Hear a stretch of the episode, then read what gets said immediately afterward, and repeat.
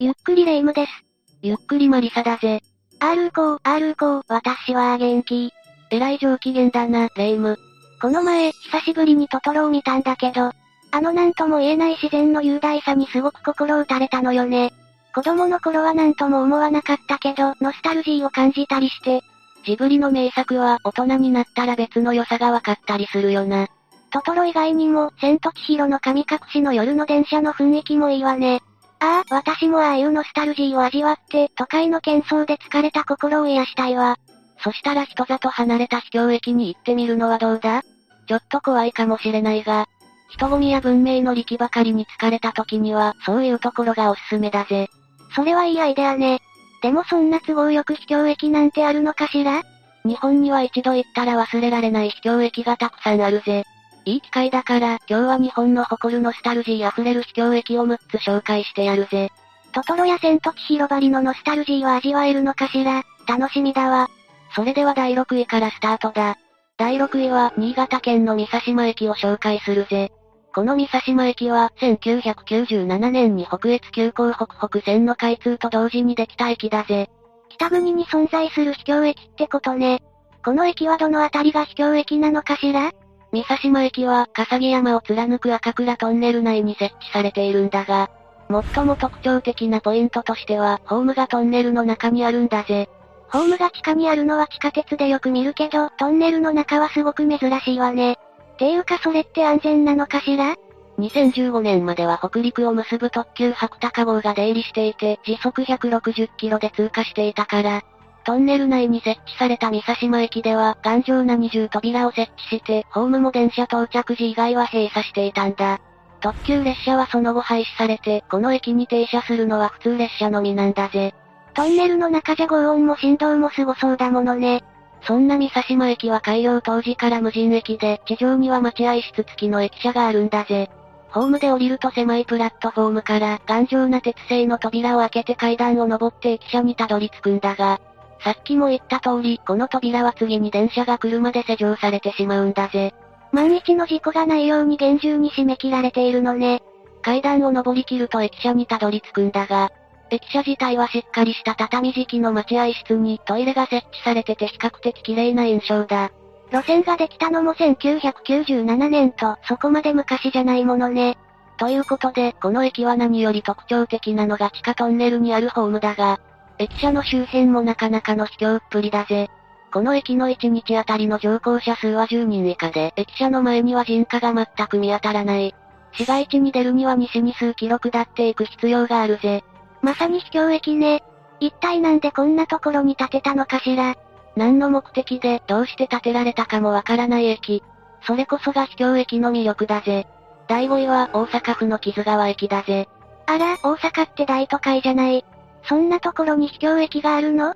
大阪市内には縦横無尽に様々な在来線や地下鉄が走っているが、そんな中にはもはや何のための存在しているのかわからない路線や駅があるんだぜ。この木津川駅、そしてこの駅を通る南海塩見橋線はその代表格だな。大阪市内にそんな秘境駅があるなんて信じられないわね。一体どんな感じで秘境駅なの？この南海塩見橋線は昭和60年に他の路線と分断されて孤立路線になったんだが、それ以来2両編成のワンマン運転の列車が30分に1本往復するだけだ。現在の運行状況じゃ単純にキストン運動するだけで途中ですれ違う路線もないぜ。すごいわね。確かに田舎の錆びれた路線のような運行状況じゃないの。錆びれ具合もレベルが折り紙付きで年間の利用客数はおよそ100人ちょっとだ。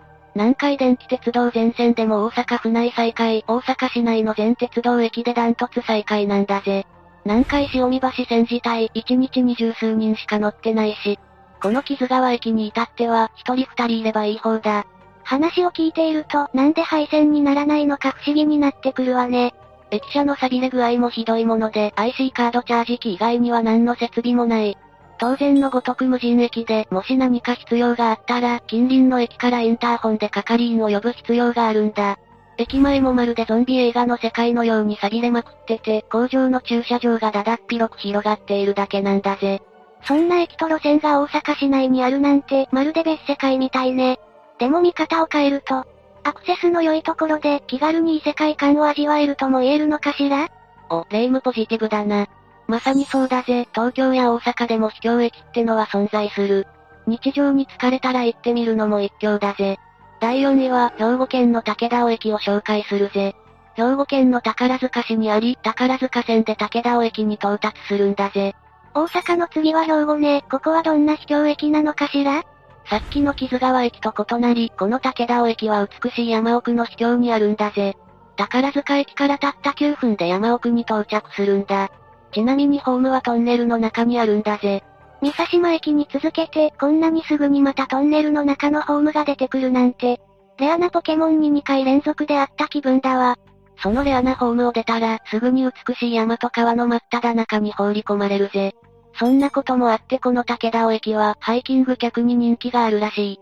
さらに、周辺には武田温泉もあって、総じて、すぐに行ける秘境駅として癒しを求める人が多く訪れるぜ。なんだか秘境という割にキャッチーすぎるわね。まあ宝塚駅から9分、大阪からも40分で行けるアクセスの良さだからな。とはいえ、温泉も別に温泉街があるわけでなく、本当に山間部の温泉って感じだし、近くのハイキングコースには、旧福知山線の枕木が敷かれていたりと、秘境的なだけあって、見応えは十分だぜ。アクセスがいいのはいいわね。空気も良さそうだし癒されそうだわ。たまには人里離れた温泉でゆっくりもしたいわね。霊夢、だから人里離れていないんだぜ。そうでした。というわけで第4位は、気軽に会いに行ける秘境駅、武田尾駅だぜ。なんだか某アイドルグループみたいね。いよいよ第3位の発表だ。第3位は山形県の峠駅だぜ。西の方の県が続いて、今度は東北の秘境駅ね。峠駅は福島駅と米沢駅の間に位置していて、大宇本線が通っている。駅は無人で、隣の米沢駅が管理しているんだ。もうなんだか、無人駅が当たり前の世界観になってきたわ。この峠駅の特徴は、まずなんといってもその異色なホームだ。なんとまたもレアポケモンの登場だが、このホームもトンネルの中にある。ちょっと、いくらなんでもこんなに出てきたら、レアじゃなくてノーマルになってきたわよ。しかし今までのトンネルとは一線を画しているんだぜ。というのも、このトンネルは正式な名前をスノーシェルターと言って、全長200メートルもあるシェルターがすっぽりとホーム全体を覆っている。これがこの秘境駅の唯一無二の雰囲気を作り出しているんだぜ。全長200メートルって、まるで秘密要塞みたいね。この駅自体が標高626メートルという高さの急勾配の難所にあるからな。とにかく雰囲気は唯一無二なものがあるぜ。さらに次のポイントだが、なんとこの秘境駅は運がいいと新幹線が通過するんだ。秘境駅で新幹線が通過するってすごいわね。秘境と文明のハイブリッドというかなんというか。ああ、1990年に新幹線が通過するようにはなったとはいえ、1日の利用客は10人程度。周辺には娯楽施設も何もない無人駅、孫うことなき秘境駅だ。さらに豪雪地帯だから冬は積雪のために閉鎖してしまうから、なおさら人は立ち寄らないんだぜ。豪雪地帯、雪が外界からこの駅を閉ざしてしまうのね。現地にたどり着いても、峠駅への矢印はあるものの、ホームや駅はすぐには見えないから。初見の人たちは、駅だと気づかずに通り過ぎてしまう可能性もあるぜ。駅舎も外から見ると、まるで倉庫みたいな風貌だしな。まさに知る人ぞ知る秘境駅、ね。武田尾駅のように都会から数分で行く、ってわけにはいかないけど、この駅の唯一無二な雰囲気もとても魅力的ね。うーん、やっぱりここも行ってみたいわ。ここに来る人たちは、当時や登山を目的としている人が多い。独特のホームに駅舎、そして自然の中での当時や登山で癒されること受け合いだぜ。ということで峠駅が第3位だぜ。第2位は、北海道のぬか南駅を紹介するぜ。ついに一番北の北海道まで行っちゃった。読みづらい駅ね、ぬかなんって読むのかしら？そう、ぬかなん駅と読むぜ。このぬかなん駅は幌延町の無人駅で JR 宗谷線が通っているぜ。宗谷線は宗谷本線とも呼ばれていて、北の荒れ地を行く非常にノスタルジックな路線だ。一面牧草地が広がり、遠くにはポツポツと酪農家の小屋や牛の姿が見える、霧深い道を行く路線。時折停車する駅はどれも全て無人駅だ。まるで千と千尋の神隠しに出てきた電車のような、物寂しさを感じられるぜ。聞いているだけで素敵ね。まさに一人旅でその余剰を味わいたいわ。ただ、ちょっと怖い感じなのかしら？出会う人も少ないだろうから、人によってはちょっと怖さや寂しさを感じる可能性はあるぜ。とはいえ、ここでしか感じられない空気感は一度行ってみる価値ありだ。そしてそんな無人駅たちの中でも、ぬかなん駅は抜きん出ているぜ。ぬかなん駅のホームは車両1両分もないんじゃないかという狭さの板張りだけのホームだ。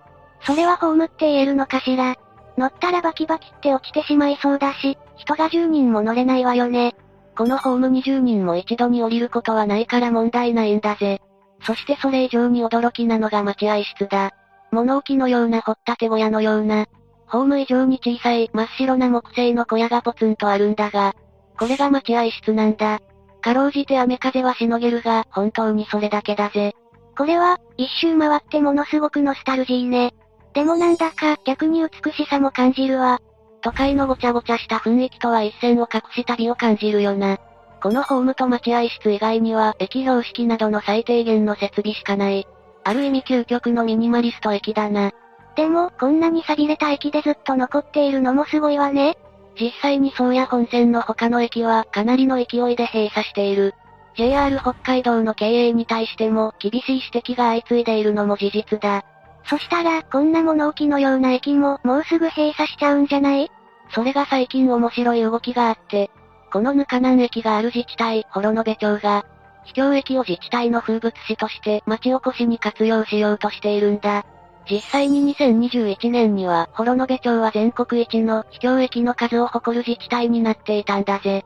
まあほとんどがこの宗谷本線の駅なんだが、人がいなくて錆びれている秘境駅が人を引きつける町おこしになるなんて面白いわね。ってことは、自治体を挙げてぬかなん駅やその他魅力的な秘境駅を守ろうとしている。ってこと？実際には2021年にも2駅が閉鎖しているし、そう簡単ではないがな。ただ、ぬかなん駅のような秘境駅にはファンが多いことも事実で、実際に自治体主体でこのぬかなん駅でクリスマスパーティーイベントを開いたりしているんだぜ。まあここまで来ると秘境なのか何なのかわからなくなってくるが、ある意味新しい取り組みとして面白いのかもな。そうね。なんか秘境駅がいきなり観光名所みたいになって、ちょっと複雑ではあるけど、人知れず閉鎖しちゃうよりはいいのかもしれないわね。ということで、北海道の秘境駅、ぬかなん駅が第2位だぜ。